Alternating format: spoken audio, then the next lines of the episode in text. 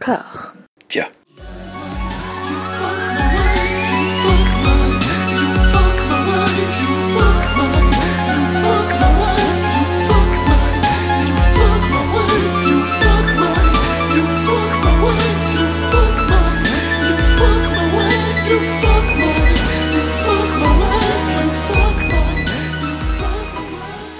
Bonjour et bienvenue à toutes et à tous dans le quatrième épisode de Robert Anyways, le podcast qui ausculte la filmographie de Robert De Niro comme un enfant trifouillerait un plat de pâte bolognaise avec ses gros doigts boudinés avant de jeter l'assiette contre un mur dans un grand éclat de rire un peu triste qui trahirait quelque part le désespoir de l'époque. Après avoir parcouru les débuts foisonnants de la bromance entre Robert et Martin Scorsese, nous voilà partis gaillardement à l'assaut de cinq énormes dossiers, des réécritures de l'histoire du XXe siècle par des cinéastes tous plus immenses les uns que les autres. Des périples répartis entre New York et l'Italie, les deux territoires de prédilection de Robert, avec aussi quelques détours par la Pennsylvanie industrielle, le Vietnam et Hollywood. Max, entre l'Italie fantasmée et l'Amérique immémoriale, où penche donc ton petit cœur d'albâtre? Plutôt euh, l'Amérique fantasmée. Anouk, en ce lendemain des élections états-uniennes, tu es plutôt métropole côtière ou ceinture biblique? Euh, mon cœur se brise pour Beto, mais j'étais plutôt côté italienne. Et enfin Mathieu, mon bon Mathieu, Mathimat, quid d'un week-end à Rome tous les deux, sans personne? Oh, avec plaisir, évidemment. Ah, c'est bien.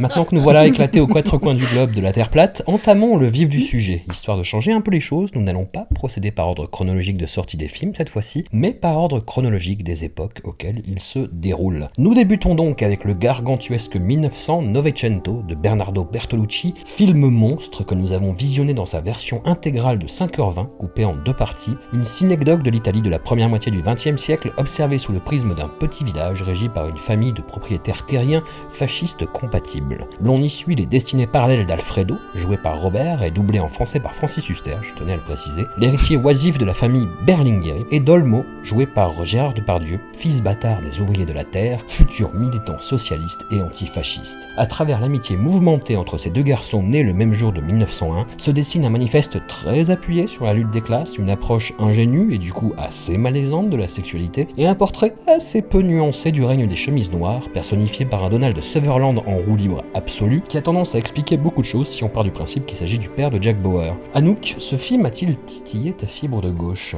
Oui, c'est bien le seul euh, de tous. Il faut que j'explique mon, mon état un peu brumeux euh, sur cette émission. C'est que euh, c'était donc euh, cinq films assez longs. Le plus Oui. gros, euh, la plus grosse session, je crois qu'on ait eu à voir. Je les ai tous vus dans leur version longue, voire même trop longue. À l'image des films, finalement, je suis extrêmement confuse. Je, je confonds tout. Mais celui-là, vu que il est aussi confus que les autres, mais les gentils sont les communistes, bah forcément, je l'ai un peu mieux compris, un peu plus accepté. Il est cartoonesque dans, dans sa description des méchants, comme tu l'as dit, Donald Sutherland. Bon, voilà, il, il aime pas les chatons et les enfants. Hein, euh, je suis pas sûre que même si les fascistes sont très très fascistes et très très méchants, enfin ils soient autant méchants de cartoon. Mais c'est vrai que euh, euh, gentil de par Dieu, euh, gentil prolétaire, euh, communiste, bah voilà, ça moi ça marche sur moi ce genre de choses. Ma fibre, ma fibre de gauche et ma fibre populaire et révolutionnaire est chatouillée dans le bon sens. Robert joue donc l'entre-deux puisqu'il n'est ni fasciste mais ni non plus du côté des gentils puisqu'il est propriétaire. Euh, au début fils de propriétaire et puis après euh, propriétaire euh, total. Donc c'est un bourgeois. On l'aime pas mais en même temps on l'aime bien et on voit bien qu'il pourrait y avoir des liens d'amitié au moins entre, entre bourgeois et prolétaire même si à la fin c'est quand même la politique qui gagne. Il vote François Bayrou, Robert De Niro, dans, dans Novecento. Il votait pas, je pense. Il était trop occupé à lutiner de ci, de là. voilà. Moi, je l'ai trouvé par contre, du coup, Robert très aérien, très agréable à voir parce que, voilà, très prime sautier. euh, il est complètement désintéressé par ce qui l'entoure, mais très dans l'art, dans le fun, euh, dans, dans les filles. euh. Voilà, moi, je, je l'ai beaucoup aimé dans ce rôle-là qui euh, allégeait un peu euh, la session qu'on avait eue euh, par rapport à, à la dernière fois. Mm. Tu as dit que nous, enfin, moi, je l'ai vu en version originale, ce film, mais y a-t-il vraiment une version ori- originale du film puisque tout le monde parle plus ou moins italien et doublé en italien, donc j'ai pas eu le privilège de voir la performance de Francis Huster. Euh, Mais moi, ça me fait rien. Non, moi, ça me fait rien. Rien. Un picotement dans le nez, c'est tout. Bah, je sens rien. Rien. Rien. Je ne sens rien. Je ne sens rien du tout. Eh ben, ah, qu'est-ce qu'on va faire de vous? Hum Hum Qu'est-ce qu'on fait?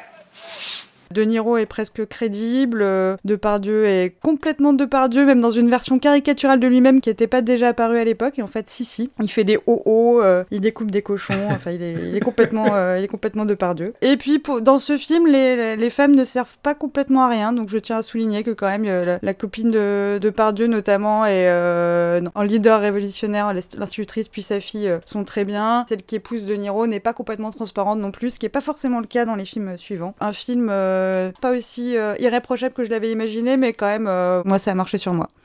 Pour rebondir sur les femmes dans le film, justement, euh, il y a aussi l'actrice Laura Betty, moi que je trouve super, qui joue la femme qui se marie avec euh, Donald Sutherland. Le traitement de- du personnage est hyper intéressant parce qu'elle, elle, plus on avance dans le film, plus elle devient pâle, comme si elle était euh, consumée euh, un peu plus chaque jour par sa jalousie, par sa haine, en fait, jusqu'à devenir une sorte de vampire. Je trouvais ça assez bien fait de la part de, de Bertolucci, qui justement est pas le, le mec le plus subtil de la terre, particulièrement dans Novecento. Non, c'est sûr. Bah, surtout, elle amène de la nuance au personnage de Donald Sutherland qui est pas nuancé, Ouais. quoi. C'est-à-dire que du jour au lendemain, ça devient un sociopathe euh, qui euh, massacre un chaton qu'il a attaché à un mur en fonçant dedans tête baissée. Destroy Oui, voilà.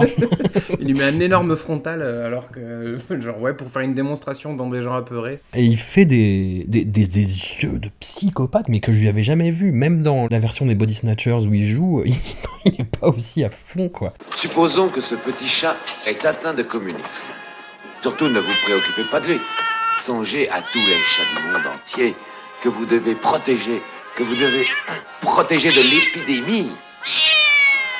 Et les yeux fixés sur ce chat, dites-vous, ce n'est pas un chat, mais un communiste que je dois détruire Sur le côté manque de subtilité, c'est surtout la fin, en fait. Où le personnage de Gérard Depardieu t'explique le film que tu viens de voir pendant 5 heures. Tu vois, en disant, attention, le fascisme, ça ne naît pas que de le fascisme, ça naît aussi de la bourgeoisie qui tourne le dos. C'est expliquer le problème d'une seule façon, qui est très didactique et qui est euh, assez maladroite, j'ai trouvé au final, même si le côté fresque, moi, m'a plutôt plu. Tu vois, c'est quelque chose euh, que je rapprocherais de cette série euh, allemande hyper longue qui s'appelle Heimat. Et ça raconte, à travers la vie d'un petit village allemand pendant tout le XXe siècle, bah, l'évolution de l'Allemagne, en fait. Ça m'a rappelé ça, mais en plus, ouais, en plus fun, en plus grossier aussi. Attention, le mec utilise le mot fun pour parler de Novecento. Le, le- le gros statement là. Mais oui, parce que c'est- ça, ça reste agréable à regarder. Moi, ça m'a pas dérangé que ça dure 5 heures, honnêtement, quoi. Enfin, ça m'a pas dérangé. Un peu, mais, Ouais, mais c'est- euh, Non, c'est surtout la dernière partie, en fait. C'est- C'est. ouais, ouais. À partir du moment où Donald Sutherland, en fait, de, de-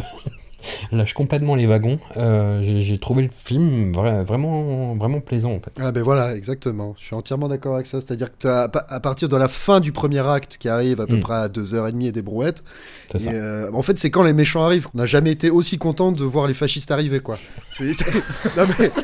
J'étais sûr Après voilà, ça. non, mais si je peux la faire un télo, euh, me- meilleur est le méchant, meilleur est le film quoi. Et là voilà, même si c'est cartoonesque et tout, enfin il y a une vraie opposition. T'as les chemises noires qui déboulent, c'est du grand n'importe quoi, et, et on est content enfin de voir euh, qu'il se passe quelque chose. Et puis c'est là aussi vraiment qu'on voit émerger les deux mouvements quoi, et que ça devient intéressant. Et effectivement après t'as la retombée vers la fin du film là où ça recommence à devenir un, un petit peu euh, ennuyeux. Enfin j'ai beaucoup de mal à en parler.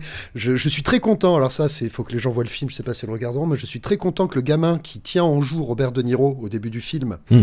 euh, parce qu'au début le, le film commence par la fin, donc euh, ça y est c'est euh, les communistes qui vont euh, pendre les, les propriétaires terriens quoi en gros. Mm. Et il y a un enfant qui tient en joue Robert De Niro, et à la fin, il y a les communistes, on va dire, plus officiels qui viennent et qui demandent aux paysans de poser les armes. Cet enfant refuse de poser son arme, et il prend une patate, et ça, j'étais super content. Parce qu'il l'a mérité depuis le début. C'est vrai. Et au- au- au-delà de ça, pour parler de choses un peu plus sérieuses, j'ai trouvé que le film était vraiment euh, très beau dans la composition des cadrages. Très souvent, a- enfin, c'est vraiment très très bien composé, très bien organisé. On a l'impression de voir des, des scènes champêtres dans, dans- dans des tableaux, vous savez, des scènes champêtres dans des vieilles euh, fermes ou des vieilles auberges. Et euh, ce côté-là, je l'ai trouvé vraiment cool. Alors bon, sur, sur 5h30, c'est pas éclair, mais c'est souvent très bienvenu, j'ai trouvé. Est-ce qu'on peut parler du reste de tes notes, Maxime? Notamment une partie précise qui, qui s'intitule Touche pipi et double branlette. Oui, j'avais la quid de ce rapport à la sexualité, mais on peut l'aborder comme ça si vous voulez. Parce qu'il y a une scène très crue en fait de Depardieu et de Niro qui vont voir une prostituée et qui se font euh, masturber à l'écran, quoi. Enfin, il n'y a pas de doublure euh, comme on peut le faire maintenant avec le numérique. En synchro, synchro. Vas-y, le premier, toi. Non, non, après toi. Hein non, non, vas-y, j'insiste. D'abord, toi. Non, non, non, t'as payé à toi l'honneur. N- Non, j'ai trop froid. Oh, ben moi je gèle. C'est toi l'aîné. Oh. Dis, lequel des deux tu veux comme premier? Tous les deux. Les deux ensemble? Oui, comme ça, ça ira plus vite. Il y a une scène de touche pipi euh, quand ils ont 10, 10 ans, quelque chose comme ça. Ça parle de phimosis, c'est-à-dire la capacité de se décaloter. Mais je te remercie pour le terme technique. je, je vous en prie. Très bien. Il y a une scène avec Burt Lancaster aussi, qui est très très très Oui. la, la mort de, scène, ouais. de Burt- de Burt Lancaster avec une, une jeune fermière. euh, voilà. C'est quelque chose que Bernardo Bertolucci développe euh, tout au long de sa filmographie. hein, et là, c'est euh, le, le- le bourgeonnement. Là, ça, ça décalote de partout, quoi. Dans Voilà. c'est un truc de... je sais- Il a un problème avec les zizi, hein. Ça euh, décalote, ça décalote de partout. C'est un problème ou parce que je sais pas si vous l'avez senti comme moi, parce que vu que moi ma, ma subjectivité était du côté des communistes, j'ai trouvé que eux avaient une sexualité, enfin elle et eux avaient une sexualité présente mais euh, à la fois décomplexée mais euh, terrienne, et enfin une, une sexualité qui était joyeuse et bien présentée, alors que je trouvais que les bourgeois et les fascistes étaient présentés quand même comme des déviants. Moi j'ai vu un jugement moral sur leur Ah sexualité oui. à eux. Façon salaud, un peu. euh, C'est surtout quand les deux sont, sont regroupés, en fait. C'est que ça devient malaisant. C'est- Et c'est la lutte des classes appliquée à la sexualité. C'est-à-dire qu'à partir du moment où il y a un bourgeois et un prolétaire, bah il y a quelque chose qui déconne. Ouais, mais après aussi, même dans, même dans la bourgeoisie elle-même, quand elle est dépeinte, c'est vrai, il y a un côté décadent, il y a un malsain, etc. Je, suis- je suis d'accord avec, avec Anouk. Ça fait encore une fois partie du, du manichéisme du film qui est, qui est pas, très, euh, pas très subtil. Un peu maladroit, quoi. Donc euh, c'est, ah, les bourgeois, regardez, ah, ah, ils font n'importe quoi quand ils baisent. Alors que nous, les communistes, on sait baiser, on sait profiter de la vie. Il y a un côté hédoniste pour les communistes qui n'est pas présent pour les fascistes, on va dire. Déviant, pas déviant, euh, je sais pas. En attendant, c'est quand même Depardieu, effectivement, comme dit Anouk, très Depardieu pendant cette scène, qui propose un saucisson à De Niro pour qu'il puisse l'utiliser sur sa femme. Je dis ça, je dis Mm. rien. Puis Bertolucci sortait du, sortait du dernier tango à Paris, quoi. Euh, Maria Schneider devait figurer euh, dans le film, et en fait, non, parce que, parce que euh, elle était. euh, Elle a suffisamment souffert comme ça. voilà. Comme ça parle beaucoup d'hommes ensemble, c'est le premier de la série que j'ai intitulé euh, Bobby Liconby, où euh, il y a donc là entre Depardieu et De Niro, il y a euh, tension et euh, on va trouver ça pas mal dans le reste des films, qui est une, une espèce d'exploration de ce que peut être une bromance, une une relation euh, entre hommes, mais, mais aussi avec forcément des, des, sous- des tensions un peu sexuelles. qui était déjà présent dans la, la- la première partie Euh, de la, avec la filmo de, de, de- ouais, de Scorsese, voilà. Mais même si les faits veulent nous persuader que le patron est vivant, il faudra pas les croire. Parce que nous, nous, nous l'avons vu de nos yeux, de nos yeux vus. Le patron est mort Je vous propose d'embrayer ventre à terre sur un film qui démarre lui aussi en 1901, en Sicile, dans le petit village de Corleone, par une série de meurtres fondateurs de la psyché d'une des familles parmi les plus mythiques du 7e art. Les plus sagaces, même les moins sagaces, je pense, d'entre vous, auront d'ores et déjà identifié Le Parrain 2 de Francis Ford Coppola, une séquelle slash préquelle qui retrace à la suite quasi directe du premier opus les démêlés de Michael Corleone avec la justice et les trahisons fraternelles. I know it was you. You broke my heart. Sans doute ma réplique favorite de toute la carrière d'Al Pacino. Ah oui, pardon, spoiler. Bravo. Oui. en parallèle et en flashback, nous suivons le parcours de son père Vito, joué par Robert, dans un saisissant exercice d'imitation des attitudes et de la diction de Marlon Brando dans le premier film, de sa fuite de Sicile vers les rues new-yorkaises, puis en Sicile à nouveau, du dénuement le plus absolu à son accession au rang de parrain. Le film a brisé la malédiction des suites forcément en deçà de l'original, il rassemble pour la première fois De Niro et Pacino sur une même affiche, sans qu'ils ne partagent encore l'écran, et il offrira à Robert son premier Oscar dans la catégorie second rôle, mais quand même. Mathieu, comment jauges-tu sa performance? Simple mimétisme de Brando ou création à part entière? Le, fait qu'il y ait une sorte, d'exercice imposé, pardon, un thème imposé, ben ça le rend meilleur en fait, parce qu'il n'est pas euh, en, roue libre entre guillemets, ou alors euh, il applique pas la méthode Stanislavski, enfin on l'appelle comme on veut, mais il n'est pas euh, en, pleine liberté créatrice, et, je trouve que justement le fait de lui offrir un peu des barrières, d'une certaine manière, ça le, ça le rend meilleur, et je, considère que le, le, le Parrain 2 est peut-être sa meilleure prestation de, de toute sa carrière. Après je m'avance un peu, mais, mais je, je considère que c'est probablement sa, sa meilleure euh, prestation. Moi, je le trouve superbe. En plus, il est hyper beau dans le film. Et puis même quand, euh, parce qu'il est menaçant, enfin, il est aussi menaçant. C'est-à-dire que c'est le, c'est le, on construit un mythe en fait. On construit le mythe de, de Vito Corleone et comment il, comment il a grandi, grandi, grandi, grandi. Et, et même là-dedans, en fait, il y a je sais pas, je trouve qu'il y a- une, sorte d'humanité qui, est, qui, qui, qui émane, qui est, qui est, qui est superbe. D'ailleurs, je, je considère plus généralement comme toi, mais que le, enfin, le parrain 2 est meilleur, euh, est, est supérieur à- au parrain 1 en fait, et que justement euh, la comparaison qu'on a ensuite fait sans cesse entre De Niro et Al Pacino, elle est caduque en fait, elle n'existe pas euh, quand tu vois ce qu'il est capable de faire sur le parrain 2, De Niro, et, et après il y a Pacino qui passe derrière Pour moi, il n'y a, pas de- il y a pas de comparaison possible. Mm. Bah, la partition de, de Pacino est peut-être moins propice justement à, à des coups d'éclat, quoi. Oh. Non Oh. Oh Oh là là. Il rongeait son frein depuis 5 minutes là. Il avait Corrige-moi. Non, non, non, pas, pas du tout. Il y a quand même un coup d'é- un coup d'éclat dans la figure de Diane Keaton à un moment. Oui. Mais, oui, mais bon. mais au-delà, c'était facile, mais au-delà de ça, c'est effectivement, c'est pas son meilleur moment. Moi, je- c'est un des rôles que je préfère de Pacino également. Ouais. Enfin, je, je trouve que, allez, je vais le dire, il est solaire. Il est. euh. C'est ton adjectif, hein. Oui, Alors non, mais- justement, moi je trouve qu'il est crépusculaire. Ah, plutôt, tu as raison. Crépusculaire. vrai Oui, non, mais tu as Euh, totalement raison. Tu as totalement raison. Crépusculaire, effectivement. Parce que tu parlais tout à l'heure de la malédiction des, des, des séquelles, euh, tout à Mm. l'heure, François. Et ce film-là, pour moi, c'est euh, l'origine story de la malédiction euh, de Michael Corleone, en fait. Parce que enfin, Mm. tout- toute la trilogie Mm. tourne autour de ça. C'est la tragédie grecque euh, à, à son paroxysme. Et je sais pas, je, je, je trouve ça génialissime de voir euh, cet homme qui ne peut pas échapper à son destin, quoi qu'il fasse, euh, quoi qu'il advienne. Et ça, c'est c'est symbolisé à la toute fin du film à travers ce, ce- ce repas, ce flashback où on voit les trois frères dîner ensemble et dans lequel Michael annonce qu'il veut s'extirper de ça pour euh, aller faire la guerre, euh, la Seconde Mm. Guerre mondiale. I understand 30,000 men enlisted this morning. Bunch of saps. How are saps? They're saps because they risk their lives for strangers. Oh, that's Pop talking. You're goddamn right that's Pop talking. They risk, they risk their lives for their country. Your country ain't your blood, you remember that. I don't feel that way. I don't feel that way.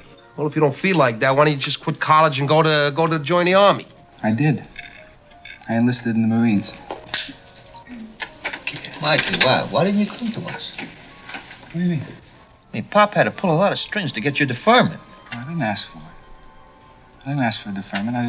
Tout ce film raconte ça, et donc, euh, voilà, dès qu'on voit Robert De Niro, ce n'est que l'origine story, finalement, du drame personnel de Michael Corleone, et, et je trouve que Michael, dans cette espèce de... Comme s'il avait un peu tout le poids du monde sur ses épaules, je le trouve, euh, ouais, vraiment euh, impérial. Bah tiens, je vais le répéter, soyons fous. Et la deuxième chose qui me plaît énormément dans le film, et après j'aurais pas, pas beaucoup de choses à dire, c'est la manière dont sont caractérisés chacun des enfants de la famille lorsque Robert et... Enfin, lorsque Vito Corleone est jeune, quoi. On les voit tous très brièvement, mais on, on comprend exactement ce qu'ils sont. Il y a Santino, le bagarreur, euh, qui se fight euh, vite fait à un repas de famille comme ça avec son tonton. Il y a Fredo le faible qui, euh, qui a une pneumo qui subit une pneumonie alors qu'il est enfant. On voit bien d'ailleurs Robert De Niro qui le regarde, qui sait Hum, celui-là, j'ai de la peine pour lui, mais il fera pas l'affaire. Et puis à la fin, il y a Michael, le petit dernier, qui est vraiment le favori choyé par le père et qui sera amené à devenir bah, bah, le, bah, le Michael, le parrain, le, successeur quoi. Enfin, j'ai beaucoup aimé comme ça par bribes que, que, toutes les pièces du puzzle, clac clac clac, se mettent en place. Et c'est pour ça que j'adore ce film. Et aussi bien Pacino que Robert de, sont euh, fantastiques quoi. Hmm. Et c'est la dernière fois, voilà, je, je finirai avec ça, ouais, vraiment la dernière fois que j'ai autant apprécié Pacino, parce qu'après, voilà, quand il vieillit, je sais pas, il a les cheveux qui se dressent sur la tête, il commence à se la péter un petit peu trop, alors que là, il est en retenue, il est, je sais pas, il est, euh, ouais, j'adore, Ouais, excusez-moi. Non, non, mais pas, pas de souci, je t'en prie. Anouk, ça faisait très longtemps que j'avais pas vu le film et je me rappelais pas de toutes les sous-intrigues. Tu m'avais demandé s'il fallait voir le premier parrain avant de revoir le, le parrain 2. J'ai dit non, ça va. Et j'ai menti. En fait, et tu, tu as été complètement désarçonné par le film, je crois. Non, mais j'aurais été confusionnée aussi. Mais autant que possible, pour quelqu'un qui en a un peu rien à foutre de ce genre d'histoire, je suis quand même d'accord avec Max, même si c'est pas mon film préféré. Ou un- Mais je, je trouve quand même que, que Pacino s'en sort hyper bien. On a vu quand même suffisamment de très mauvais films pour euh, je puisse reconnaître maintenant un bon film. Donc Et c'est un pas fini. Mais par contre, je suis étonnée parce qu'il y a que moi qui ai eu l'impression qu'il y a des fois où Robert oubliait d'imiter Marlon Brando et que du coup il, il, il parlait normalement et genre la scène d'après il parlait avec euh, en parlant comme ça, mais il le faisait pas tout le temps. Ah non, bon du coup je ouais, enfin j'ai j'ai eu l'impression. hein. E per chi la può pagare? Vedo, ci pensiamo neauci. Ah sì, ma io è solo, noi ci siamo tre. E io è armato e noi ci siamo armati. Perciò per chi c'è la medaglia a Vigio hanno scelto monete. Tu non capisci. Chi sono il suo quartiere? Eh sì, ma io conosco lui Casino Rioco e non ci sono niente a Fanucci. Come? De Jordan Greek da Seconda Avenue, Frank Pignataro, un T5 strade e non ci sono niente a Fanucci. Un peu comme Magimel dans Marseille, quoi, en fait. Tu trouvais pas ça bizarre qu'on se touche le zob en parlant de Picasso Hein Mon dieu. Mais euh, non, j'ai pas, j'ai pas fait attention. euh, j'ai pas, enfin, je me suis fait pour- happer par le film, tu vois. Ça, c'est la magie du cinéma. J'ai pas fait attention. euh. Petite question, euh, pour en revenir à Benoît Magimel, très brièvement. j'ai, euh, j'ai- non, non, mais j'ai lu plusieurs fois euh, dans ma vie, entendu des gens dire euh, Magimel, et je parle de journalistes, hein, Magimel, le De Niro français. Vous en pensez quoi? C'est to- totalement, usur- c'est totalement usurpé cette euh, comparaison. Ça n'a rien à voir. D'un point de vue physique, peut-être, quand il a les cheveux gominés, les yeux peut-être en trou de pine, un peu, je sais pas, hein, je, je me demande. je- Des fois, j'ai plus la. la- Dans Truand, par exemple, un petit peu. Ah, Truand, le, le- ouais, le fameux film. euh, Frédéric Schoendorfer, le, le Francis Ford Coppola français. Mhm. Exact. Le, le Philippe Cobert fait du rameur. Je me perds pas l'arrêt, moi Oui, voilà. Enfin, c'était une, une parenthèse, mais je, je- si vous aviez un non, avis, ça non, m'intéresse. je crois que on va refermer la parenthèse et puis on va passer à autre chose. Voilà. Encore un drift qui finit dans la barrière de sécurité. Just when I thought I was out, they pulled me back in. Nous voilà à présent transportés dans les années 20, les années 30 et les années 60 avec rien de moins qu'il était une fois en Amérique. Le film Testament de Sergio Leone, la somme imposante de toute sa filmographie, portée par la partition complètement dingue, je trouve, d'Ennio Morricone, couche supplémentaire de désespoir consommée sur les relations humaines rongées de l'intérieur par la décrépitude morale rampante contre duquel on ne peut rien et vice-versa.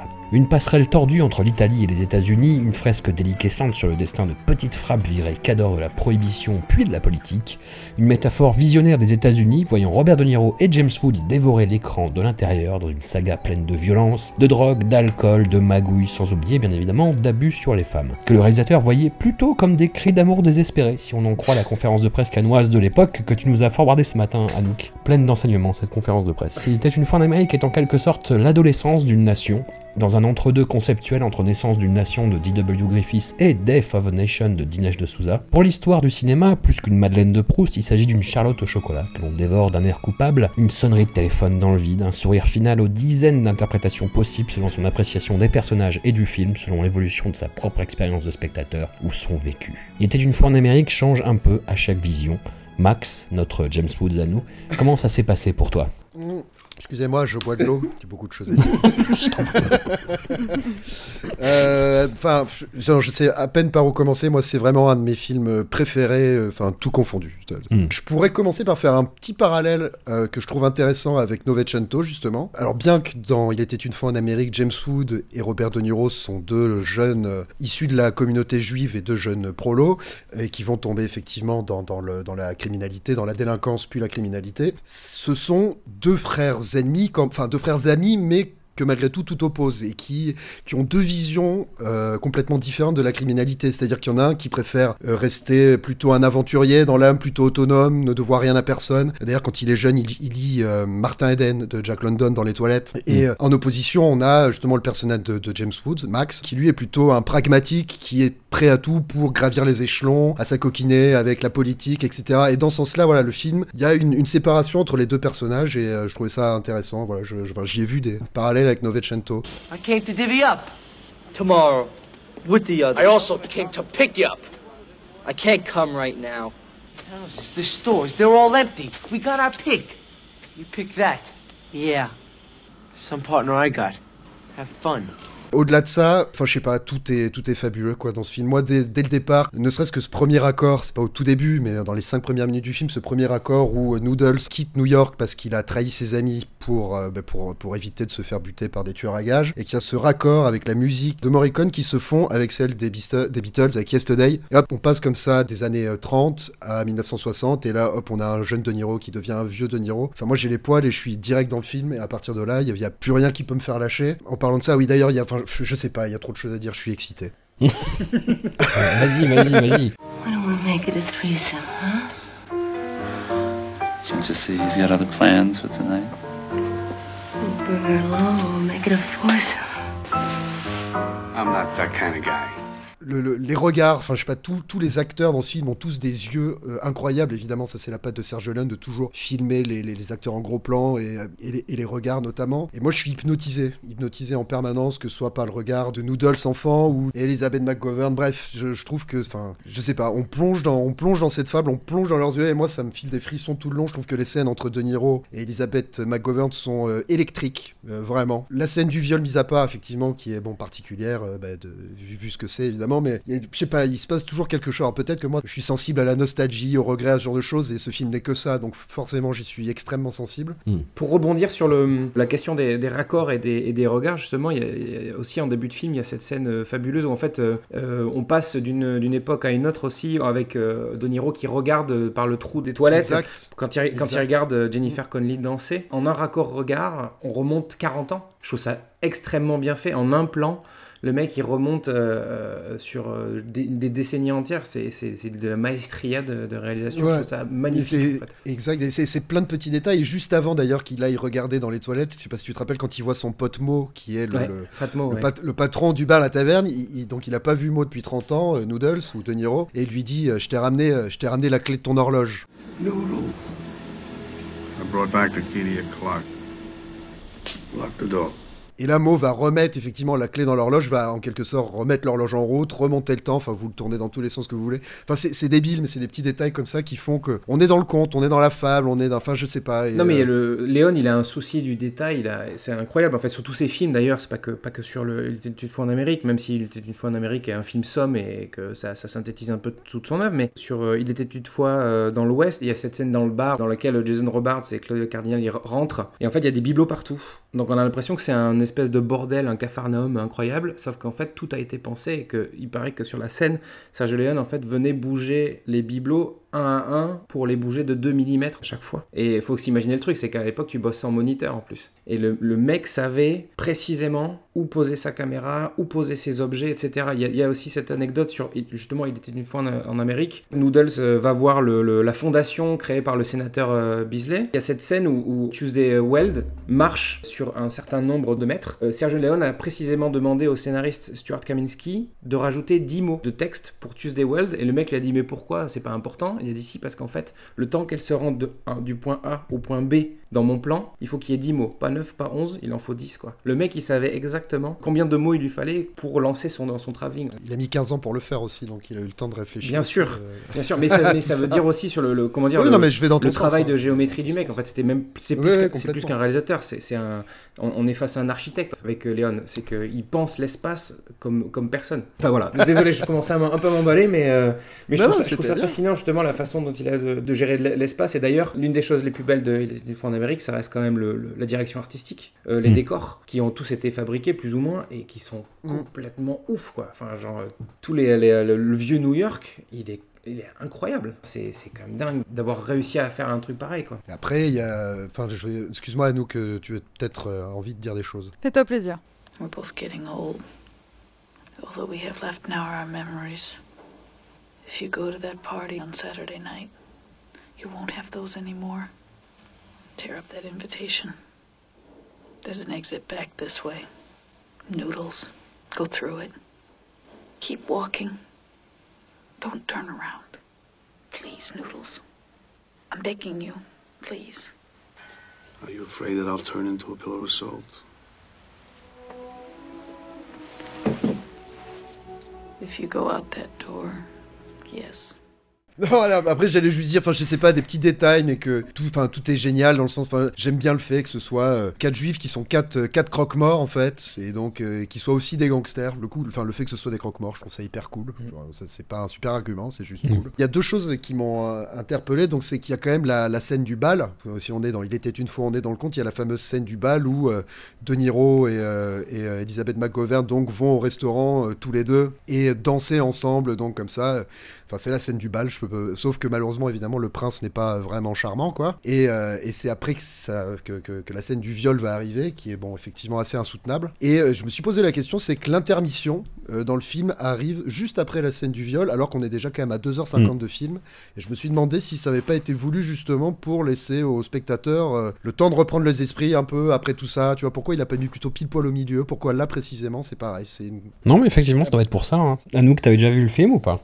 Non, c'est- le film qui m'a brisé, pas dans le sens où il est pas bien, mais euh, dans le sens où effectivement on a eu une progression entre euh, Novecento, où il y a, euh, donc c'est très long, il y a deux époques, mais c'est dans l'ordre chronologique, ensuite Le Parrain 2, où c'est deux époques en mode puzzle, et là c'est trois époques en mode puzzle. Psychologiquement, j'ai pas pu, ça m'a complètement brisé. Un autre lien avec euh, Novecento, apparemment, c'est qu'il était, il aurait pu être beaucoup plus long euh, si Novecento s'était pas complètement planté financièrement, il lui aurait laissé faire un film de 6 heures, donc bah, merci Bernardo. hein. Non pas que j'aurais pas aimé voir un chef-d'œuvre de 6 heures, mais je pense qu'un chef-d'œuvre de 3 heures, euh, bah, 4h05 du coup, parce que vu la même version que toi, Mhm. François, c'était suffisant. J'ai trouvé les, les enfants extrêmement euh, bons. Ouais. Ce qui me m'arrive pas très souvent, mais là pour le coup j'ai trouvé la version, les versions enfantines de, de tous les acteurs très très très très doués. Ce qui du coup bah, donne pas, met pas forcément en valeur euh, Robert adulte.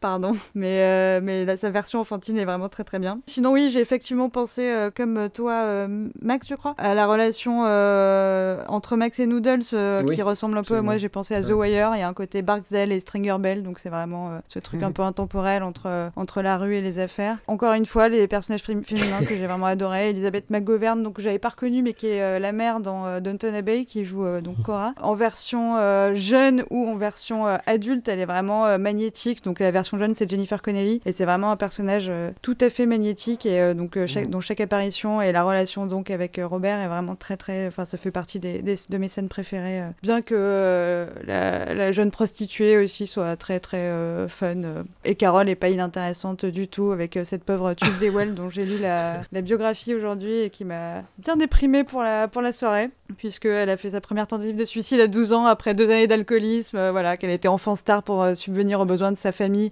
dont sa mère qu'elle détestait. Enfin voilà. N'hésitez Hey pas à googler Tuesday World euh, pour du fun entre amis. Pour revenir sur cette fameuse conférence de presse canoise là qui est assez édifiante, le film a été très sèchement euh, reçu à l'époque. Enfin, en- quand on entend les questions des journalistes, c'est il y a beaucoup de choses justement sur le, le rôle des femmes. Sergio Leone se, défend assez maladroitement là-dessus parce qu'il a l'air pas comprendre la question et il répond en disant euh, mais en fait je les tiens à distance parce que c'est pas des histoires qui les incorporent et qui devraient les incorporer. James Woods, qui, qui n'était pas encore le troll euh, de la alt-right qu'il est aujourd'hui, a une très très bonne réponse pour le coup. C'est assez, euh, assez bizarre d'entendre James Woods dire des trucs sensés en fait maintenant, vu le nombre de conneries qu'il a dit depuis. C'est qu'il dit que oui, enfin jauger du rôle des femmes dans ce film-là, sachant que c'était avant les mouvements féministes et la libération de la femme, c'est comme si on reprochait à un film qui représentait des personnages noirs dans l'Amérique du 19e siècle d'être raciste en fait, parce qu'il représentait les noirs comme des esclaves. C'est un argument sensé, ce qui, ce qui étonne vraiment euh, de la part de James Woods encore une fois. Et les gens étaient très très braqués sur le côté technique, sur le, le fait de vouloir euh, bah, saisir les temporalités, et, euh, et puis ils reprochaient aussi son manque de réalisme, dans le sens où il y a le personnage qui est joué par Trent Williams, qui est un syndicaliste, qui est assez clairement en fait une représentation de, Jimmy Hoffa. Ils accusent le film de manquer de justement de, réalisme à ce niveau-là, ce qui est assez édifiant, parce que le film c'est une métaphore des États-Unis en fait. Euh, Je comprends pas qu'on lui fasse ce procès d'intention d'expliquer que le film n'est pas réaliste, en tout en sachant que Sergio Leone est un réalisateur italien qui est la première fois qu'il fout les pieds aux États-Unis, c'est pour filmer Il était une fois en Amérique. Hmm. Et qu'en fait, la vision qu'il a des États-Unis, c'est une vision totalement fantasmée, qu'il a nourrie via des auteurs de polar, comme beaucoup de gens de sa génération, comme euh, notamment Jean-Pierre Melville, qui est à plus ou moins de sa, de sa génération, qui lui aussi a nourri une espèce d'envie d'Amérique, euh, mais qui est totalement euh, déformée parce qu'elle est, parce qu'elle est nourrie seulement parce qu'il parce qu'il arrive dans leur pays d'origine. Et je trouve ça complètement absurde de critiquer euh, Léoné sur, sur le fait de ne pas avoir présenté un truc réaliste. Quoi. Le mec, il fait son film, il fait le fantasme qu'il a toujours eu de l'Amérique. Je, je le vois pas comme, euh, comme quelque chose de choquant au final. J'ai envie du coup de, de- de- Je vais faire ça à chaque fois maintenant. Je vais lire mon petit livret DVD. Je- Non mais parce que ça... Là je cite Sergio Leone euh, en personne. Ça va dans le sens de ce que dit Mathieu. Il était une fois en Amérique ne prétend être ni une enquête sociale ou politique, ni une analyse critique de quelque ordre que ce soit, même caché sous le romanesque. Je ne suis pas américain, je ne suis pas juif, et je n'ai d'un gangster rien de plus que nombre de mes confrères metteurs en scène. En conséquence, faire un film contestataire aux critiques serait à la fois téméraire et ridicule, un exemple d'ambition déplacée, dépourvu de toute crédibilité. Merci Sergio de m'avoir validé, c'est cool. Allez. Mais je t'en prie.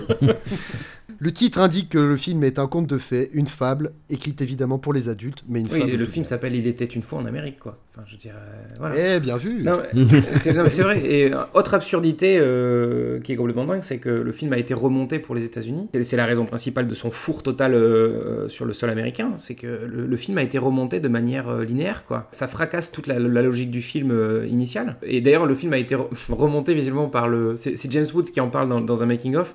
Il dit que le film a été remonté par le monteur de Police Academy pour la sortie US, quoi. Cette version-là, on peut plus la voir, mais j'imagine même pas le- le, Est-ce qu'il t'a rajouté des bruitages rigolos Ouais, voilà. Est-ce qu'il a rajouté un, un- un noir qui, euh, qui, qui fait des bruits de mitraillette Non, mais je sais pas. C'est quand même fou de, de, de- de- de- Faut pas avoir les yeux en face des trous quand même pour, pour se dire qu'on va, on va remonter le film pour le faire de façon linéaire.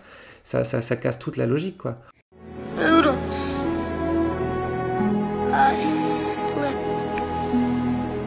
J'avais une question concernant euh, De Niro, puisque c'est le, le sujet qui nous, qui nous rassemble ici. Euh, apparemment, il a eu le choix entre les deux rôles principaux, donc Max et Noodles. Euh, vous le- vous l'auriez préféré dans quoi, vous? En tout cas, je verrais pas James Wood dans le rôle de Noodles. Moi, il a pas le côté assez euh, rêveur et, et euh, ouais mélancolique, on va dire. Euh, James Wood, c'est plus un vénère, quoi. Cut the bullshit, Noodles. I'm already a dead man. At least give me the chance to settle the debt that I owe to you. I'll never make it before the investigating committee. They're scared to death I'll implicate the whole bunch of them. They gotta get rid of me. Today is as good a day as any. You do it, Noodles. You're the only person I can accept it from. Un petit hommage qu'on peut faire aux maquilleurs, euh, et maquilleuses et coiffeurs et coiffeuses oui. de tous ces films, qui pour moi euh, représentent quand même 50% de la performance de, de tous les acteurs. euh, voilà. Ah, t'es dur, t'es dur quand même. Peut-être pas à ce point-là. Ah, mais c'est vrai que Robert De Niro, enfin tous d'ailleurs, ils se sont peut-être pas James Wood parce qu'il a très mal vieilli, mais De Niro, je trouve qu'ils l'ont très Ouais. bien vieilli. Ouais, Enfin, ouais, je sais pas, enfin quand, parce que à part les, les- ils lui ont mis des golfs, il y a une espèce de calvitie qu'il n'a pas aujourd'hui, mais euh, tu le regardes là et tu regardes la gueule qu'il a dans Mon beau-père et moi, c'est à peu près le premier, c'est à peu près la même quoi. Enfin là, quand il est vieux dans Il était une fois en Amérique, j'entends. Il y, a- il y a une cohérence. euh, Il y a un ouais, truc. voilà. Qu'est-ce qu'il est long cet épisode Putain. Ce qui est d'autant plus dingue, c'est qu'il y a ces espèces de- d'i- d'i- d'idiots de, de- de critiques de cinéma de l'époque, là, dans la conférence de presse canoise, qui lui posent des questions sur le maquillage et qui lui disent Oh, c'est un maquillage uniquement de convention, on voit bien que c'est faux. Et putain, mec, c'est hyper bien fait, qu'est-ce que tu racontes? C'est, Je trouve ça dingue que. D'ailleurs, enfin, la, la moitié des questions qui sont posées sur le- la conférence de presse, c'est, abs- une absurdité euh, incroyable. Et Hmm. elles, elles sont. Enfin, soit il y a des questions qui sont justes, mais qui sont périphériques au film, soit il y a des questions qui, qui n'ont rien à foutre là, quoi. Et tu te demandes, mais qu'est-ce que vous êtes venu faire, quoi Tu- Pourquoi vous leur donnez un micro à ces gens-là, quoi Juste. euh, Enfin bref. Mais ça, c'est les conférences canoises, c'est de la merde, euh, c'est tout le monde le sait, quoi. Euh, c'est bah, basta. non, mais c'est vrai. Toi, toi, François, tu le sais bien. euh, Lars von Trier, il s'est fait piéger en 2011. Voilà. euh, non, oui, il s'est fait piéger par lui-même. ouais. Voilà, je vous propose de vous éloigner de Lars von Trier pour euh, se rediriger dans les années 30 avec l'adaptation. C'est c'est lié. Avec l'adaptation du dernier roman inachevé de Francis Scott Fitzgerald, scénarisé par l'immense dramaturge Harold Pinter, l'avant-dernier film du producteur Sam Spiegel, qui était en quelque sorte un Harvey Weinstein avant l'heure, tant dans son CV que dans ses manières avec les actrices, en moins, hardcore qu'Harvey quand même, mais quand même un petit peu. L'ultime film du gigantesque Elia Kazan, le dernier Nabab, narre le chant du cygne d'un âge d'or fantasmé d'Hollywood à travers le personnage de Monroe Starr, jeune producteur génial et visionnaire, à mi-chemin entre le vrai producteur Irving Thalberg et le personnage de Josh Brolin dans Ave César des frères Cohen. Monroe se laisse peu à peu consumer par les mutations de son industrie et sa passion pour une jeune femme. Ajouté à ces thématiques passionnantes et à cet alignement d'étoiles, un casting comptant dans ses rangs Teresa Russell, Robert Mitchum, Jeanne Moreau, Donald Pleasance ou encore Jack Nicholson, et on peut penser que le dernier Nabab est une affaire qui roule quasiment toute seule. Pourtant, Nonobstant, c'est peut-être dû à la comparaison aux quatre autres films de cet épisode, mais j'ai pas pu m'empêcher de trouver le résultat mi-figue, mi-raisin, pour employer une expression absolument horrible, et aussi puissante et virulente que le déroulé dramatique d'une œuvre qui souffre de sa propre mise en abîme. On jurerait en effet que le produit fini a subi les mêmes ingérences que le film dans le film, tant il manque de personnalité, de rythme et de panache. Mathieu, mon petit clou, tu n'es pas du tout d'accord, le film t'a plutôt plu, il me semble. Oui, alors il m'a plu, mais justement parce que pour les, les- les points que tu, que tu démontres, il y a une profondeur, on est presque dans, dans une inception. euh, Mm. C'est-à-dire que le, le dernier Nabab, au départ, est pas censé être réalisé par Elia Kazan. C'est un film Mhm. qui est censé être réalisé par Mike Nichols, et qu'en fait, Mike Nichols ne veut pas de Robert De Niro, et que c'est Robert De Niro qui fait dégager Mike Nichols. Donc en fait, on est dans la même euh, dynamique que dans le film, et justement, je trouve que le, le film est fabuleux pour ça, c'est que on- on- il y, a y a un film dans le film, dans le film, quoi. C'est-à-dire que ça, ça n'arrête jamais. Mm. Alors les- tous, les, tous les délires méta, normalement, moi j'aime pas ça. C'est-à-dire que par exemple, le- l'idée de, briser le quatrième mur, ça me fait chier euh, en général dans les films, euh, à part dans Ferris Mm. Bueller, mais bon, ça c'est autre chose. Mais Et dans Deadpool, ouais, là. voilà, mais tu vois, ouais, Dead- ouais, voilà, Deadpool, tu vois ce genre de truc, le délire de euh, je parle à mon spectateur, ça me gêne en général, mais là je trouve que c'est am- amené de manière très habile, euh, notamment via cette double séquence euh, justement où, où, où Irving Thalberg euh, slash Robert De Niro explique comment écrire une scène pour, pour euh, tenir en haleine un, un spectateur. Let me ask you do you ever go to the movies? Rarely. Because people are always dueling and falling down wells. And talking a load of rubbish. Listen, has your office got a stove in it that lights with a match? I think so.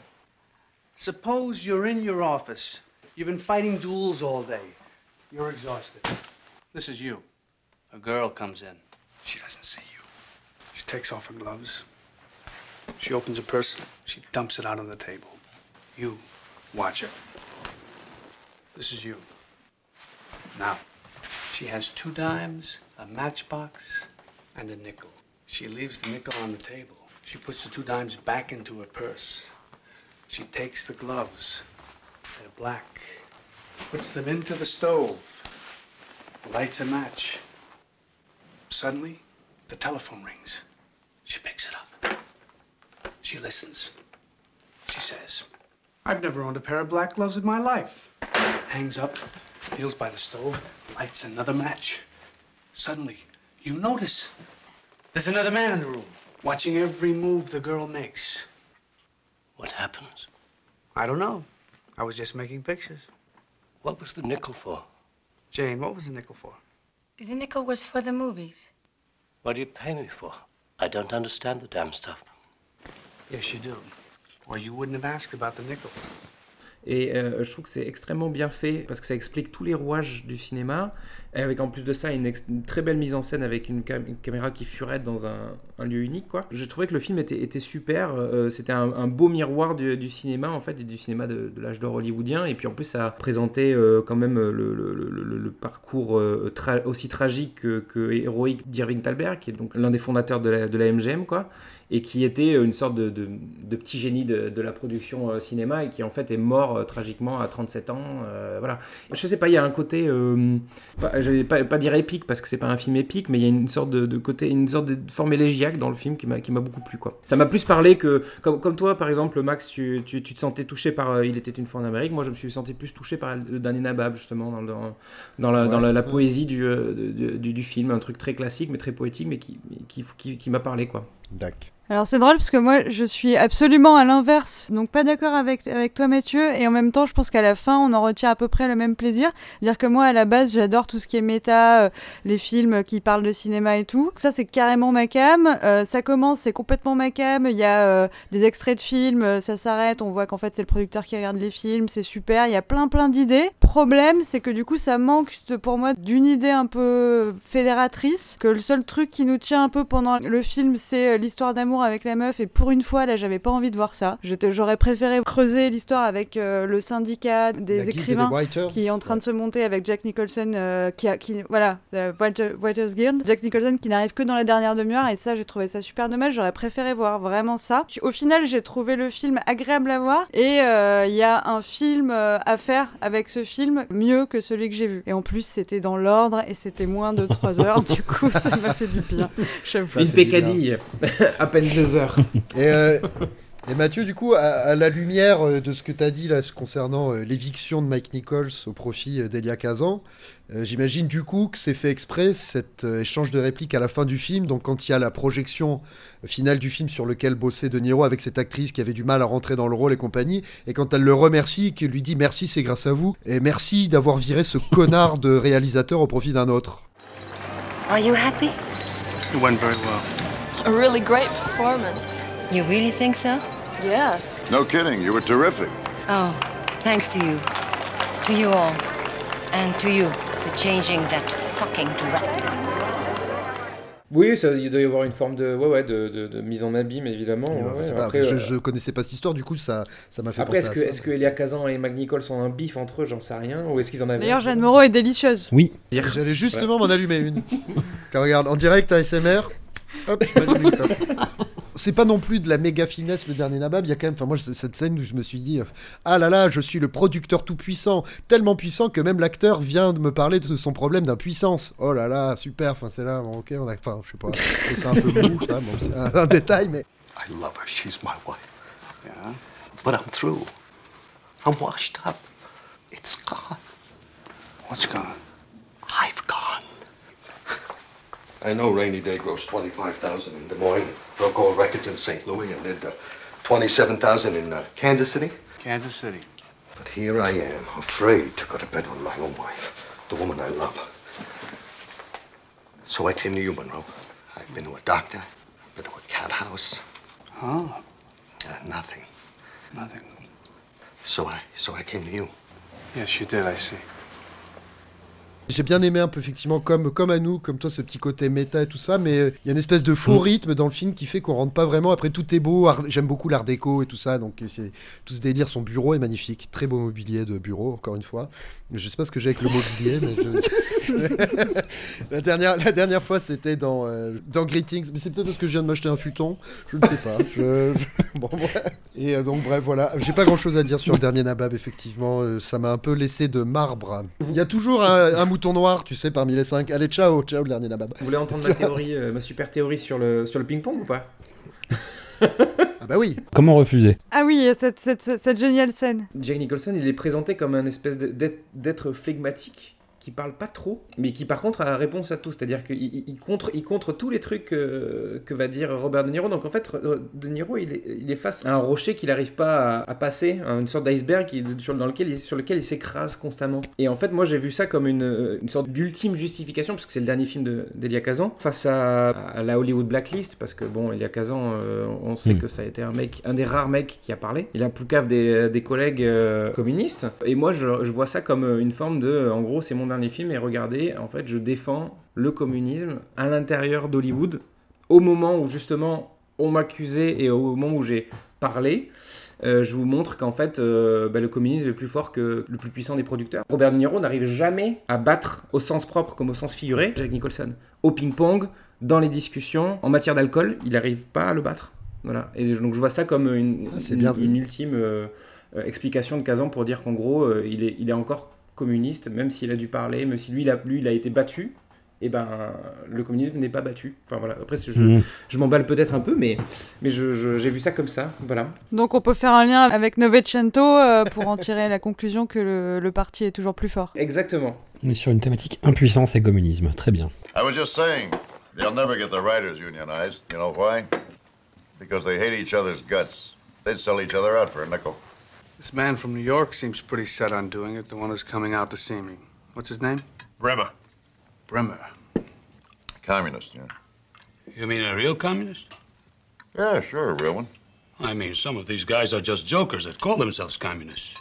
Je vous propose de, conclure cet épisode incroyablement riche, quand même, artistiquement, avec un petit bond temporel dans la fin des années 60, la fin de l'innocence relative de l'Amérique adolescente avec Voyage au bout de l'enfer de Michael Cimino. Le périple d'une bande d'amis russo-américains, alors polonais, ukrainiens, c'est un peu flou, de leur village sidérurgique de Pennsylvanie jusqu'au merdier vietnamien, puis leur retour désenchanté au bercail. Le film posthume de l'immense John Cazale, Fredo, dans Le Parrain 2, la deuxième réalisation de Michael Cimino avant qu'il ne plonge dans l'enfer de production de La Porte du Paradis, l'ouverture du bal d'une longue série de films qui verra le cinéma américain revisiter ses innombrables conflits armés du point de vue de ses soldats, ce qui donnera lieu à cette formule dont je ne me rappelle plus l'origine, désolé, mais non seulement ils débarquent chez nous, ils cassent tout et ils dégomment tout le monde, mais en plus ils font des films derrière pour montrer à quel point ça a été dur pour eux. Causticité mise à part, Voyage au bout de l'enfer est une œuvre monumentale en trois actes d'une heure chacun qui se répondent en écho de plus en plus lointains. Comme tous les projets de cet acabit, le film divise, masculiniste pour Pauline Kull, la célèbre critique américaine, antipatriotique pour John Wayne, trop patriotique et fasciste pour Jane Fonda, l'un des plus grands chefs-d'œuvre du 7 art pour Jean-Baptiste Toré. A priori, je suis le seul de la bande à être team Toré.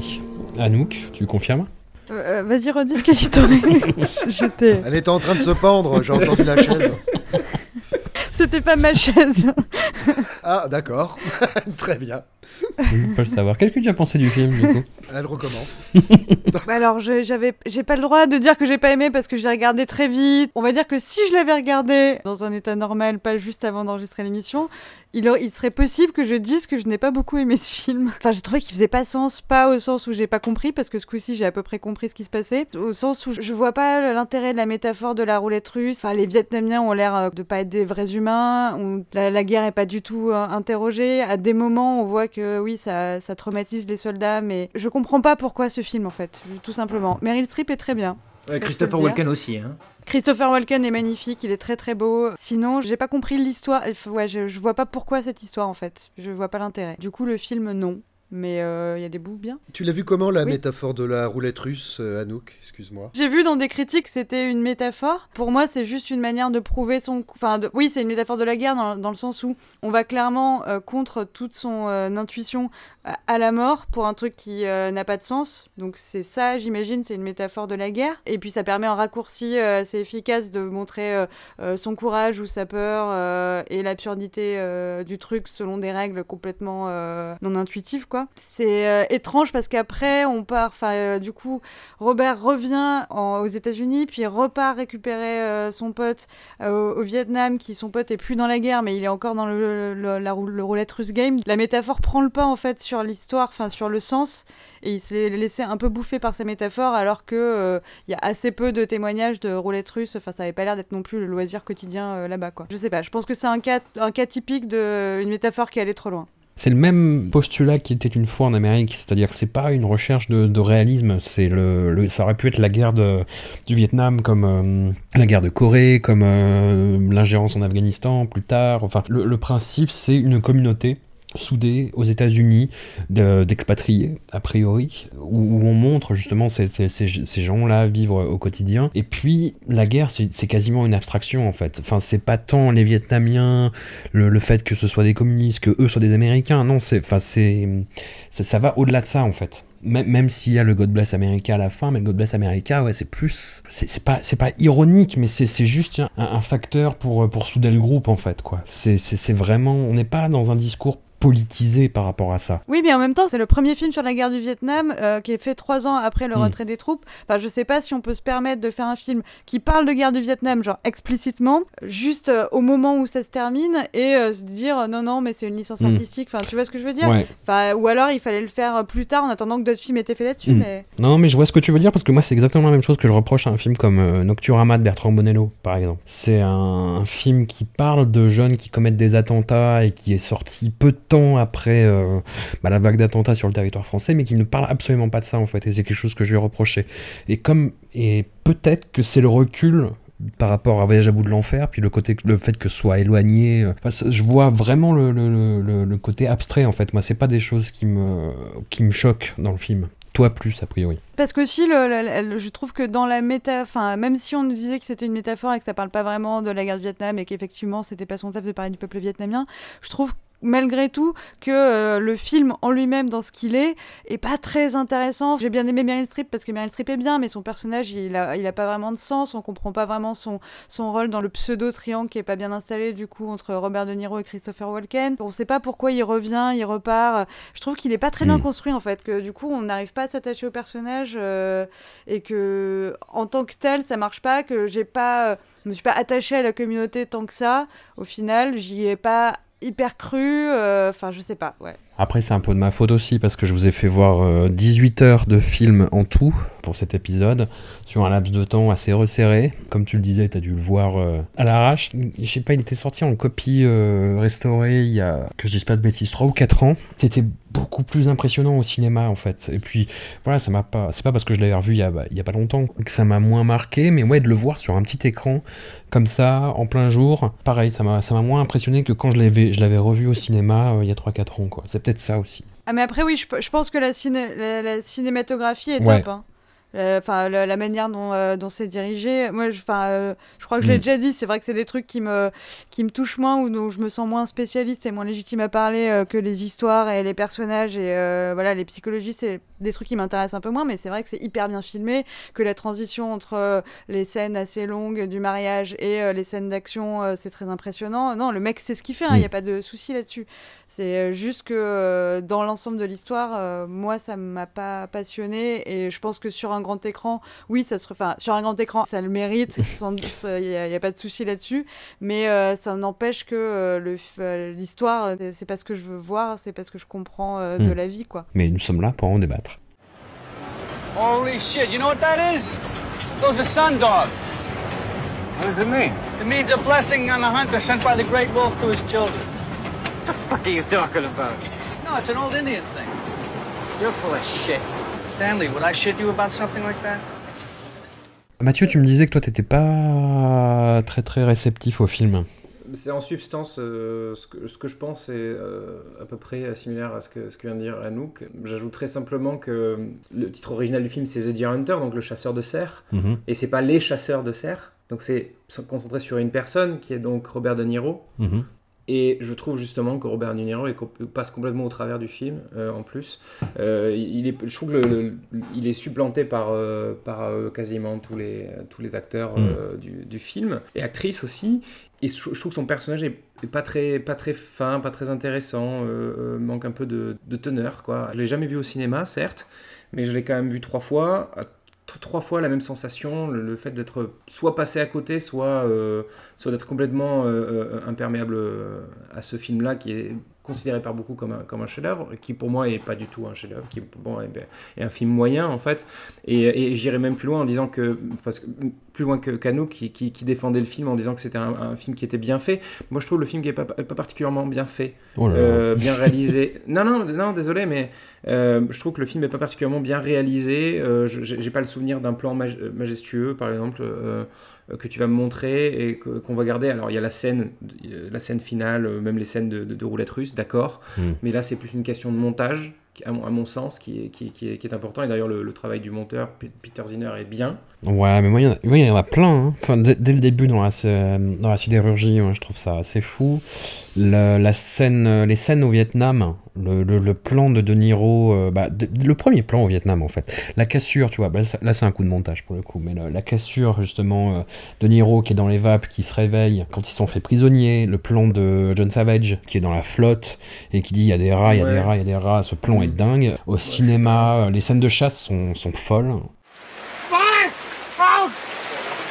Oh, God! I got all these rats in here! Max, un avis?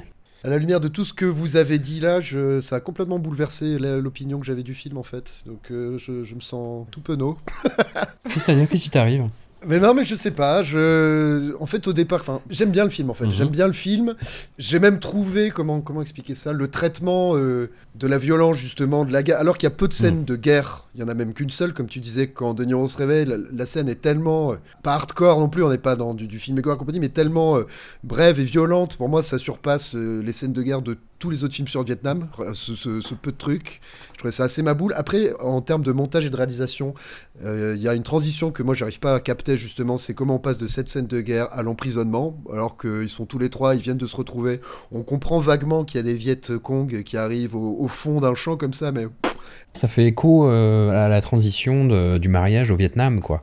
Enfin, c'est un truc où, euh, où justement il fonctionne par ellipse parce qu'il il refoule plein de trucs, ils sont vraiment dans l'instantanéité du moment et. euh, Ouais, je comprends ce que tu veux dire, sauf que la scène du mariage est très longue. Boum, Mm. on arrive au Vietnam. Et là, t'as cette scène de bataille qui dure quoi Deux minutes et boum, ils sont prisonniers. Enfin voilà, c'est vraiment euh, Mm. très bref quoi. Enfin bon, bref, ça m'a un peu perturbé. Après, euh, ouais, j'ai beaucoup aimé le traitement justement de la communauté russe, euh, de- très fidèle à ses racines et à ses traditions, mais tout de même dans un même temps très intégré, très patriotique, avec la- cette bannière là pendant le mariage au fond, euh, euh, où il y a écrit, euh, je sais pas, euh, je- merde, qu'est-ce qu'il y a écrit? Je l'avais noté, j'ai perdu. Serve God and, uh, and our country, je crois. Ouais, Serve God, exactement, Serve God and Own Country, et le fait qu'ils sont en train de danser euh, comme ça, donc au mariage, des danses russes et compagnie, euh, et que le mec annonce au micro que quelqu'un a laissé sa Chevrolet Impala euh, devant le bazar, enfin c'est des petits trucs comme ça qui m'ont bien botté. Aussi la, fameuse scène, donc lorsque Steve épouse sa femme et qu'ils vont boire une gorgée de vin avec une, deux- une double coupe, et donc ça c'est une tradition russe ou syrienne, je sais pas, dans l'inter- dans l'interview de Chimino, il dit qu'il a vu ça dans un mariage syrien, donc je comprends pas trop le lien. Toujours est-il que voilà, le but du jeu est que les mariés boivent simultanément dans cette double coupe sans laisser euh, couler une seule goutte de vin, sinon c'est euh, un, un mauvais présage. Et évidemment bah, sa femme va laisser tomber deux gouttes. Et euh, Steve va perdre deux choses, on ne dira pas lesquelles, mais euh, à, vous, à vous de voir. Après ça, j'ai beaucoup aimé aussi ouais, le, le- je sais pas, le retour de, de De Niro au pays, quoi, qui est complètement en décalage, alors que le, le- le- sa ville en Pennsylvanie, moi ça m'a rappelé ma- mon village d'Andernos-les-Bains quand j'y retourne. C'est-à-dire que tu y retournes, c'est hyper routinier, rien n'a bougé d'un pouce, euh, tout le monde picole de la même manière, peut-être même un peu plus. Et, et lui, il est là, il a joué à la roulette russe, il est complètement paumé. Enfin voilà, je trouve que la- en très peu de temps, le traitement de la violence de la guerre, le traitement de la- du retour à la vie normale euh, surpasse beaucoup de films qui ont été faits sur le Vietnam, je, je trouve. Et ça, ça m'a, ça m'a beaucoup touché, ça m'a beaucoup plu. I know Nick will be back soon. I know Nick. He'll be coming back too. Right, Axel? Fucking A. Euh, à part ça, il y a la... on peut parler de la moustache de John Cazale. Bien sûr. Puisque, si je n'abuse pas, il y a un lien. Alors, je sais plus si c'est dans le Parrain 1 ou dans le Parrain 2. Dans le je crois que 2, c'est dans le Parrain ouais. 2, hein, que John Ca- c'est dans le 2, hein, que John Cazale arbore une moustache et quelqu'un lui dit Eh, pas mal la moustache. Et là, quand De Niro revient du Vietnam, il voit John Cazale avec une moustache et lui dit Eh, pas mal la moustache. Donc, lien moustache. Connexion moustache.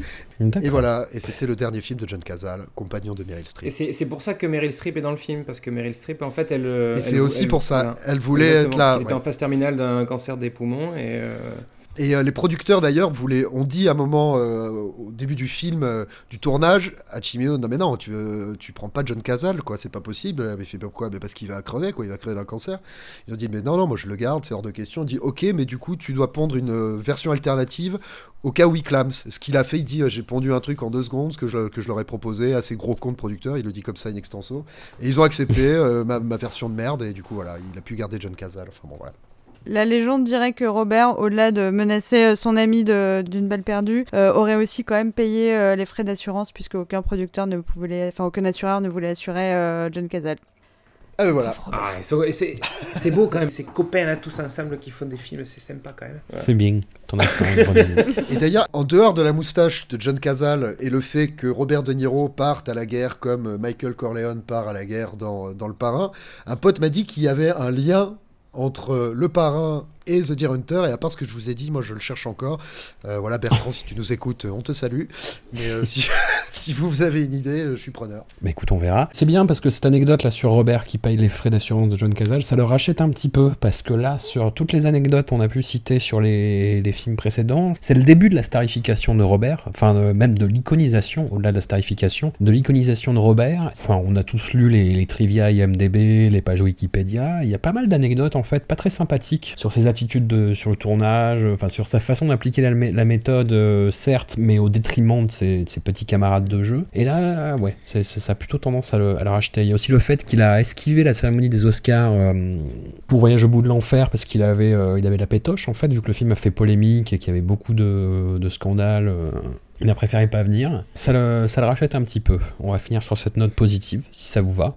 Euh, je vais être très honnête avec vous. Je sais que c'est absolument pas, euh, c'est contraire à l'idée même de l'acteur et euh, notamment lui qui fait beaucoup d'efforts avec la méthode, méthode Stanislavski, mais je suis pas sûre qu'on puisse vraiment complètement jouer. En tout cas, je suis pas sûre que Robert De Niro puisse vraiment complètement jouer. Et plus ça va, plus j'ai l'impression de voir qui est sa vraie personne. Et je suis pas sûre que ce soit un mauvais gars. Je suis pas non plus sûre que ça soit le meilleur gars du monde. Je le vois avec son petit sourire et avec son petit air bête. Et je suis pas sûre qu'il soit très malin, mais pas suffisamment bête pour être gentil non plus. Je sais pas si vous voyez ce que je veux dire. J'ai l'impression de le connaître. Aïe aïe aïe aïe aïe aïe aïe. Tu parles du Crétinus Green On a du, du- du sourire un peu crétin qui développe dans tous ça. films et dont, parlait, et dont parle Paul Lincoln en fait dans la critique de, de Voyage au bout de l'enfer. J'ai j'ai cité De Palma, on a parlé d'impuissance, on est sur la bonne voie, on peut continuer euh, comme ça, c'est bon. Dans 15 jours, nous parlerons des films de Robert en rapport avec la religion. Enfin, j'essaie de faire des thématiques un peu pour regrouper les films. Celle-là, elle est un peu, un peu tirée par les cheveux, mais euh, on va s'en sortir. Il y a Sanglante Confession, Angel Heart, euh, Sleepers et un quatrième film. Plus lequel. Très bon.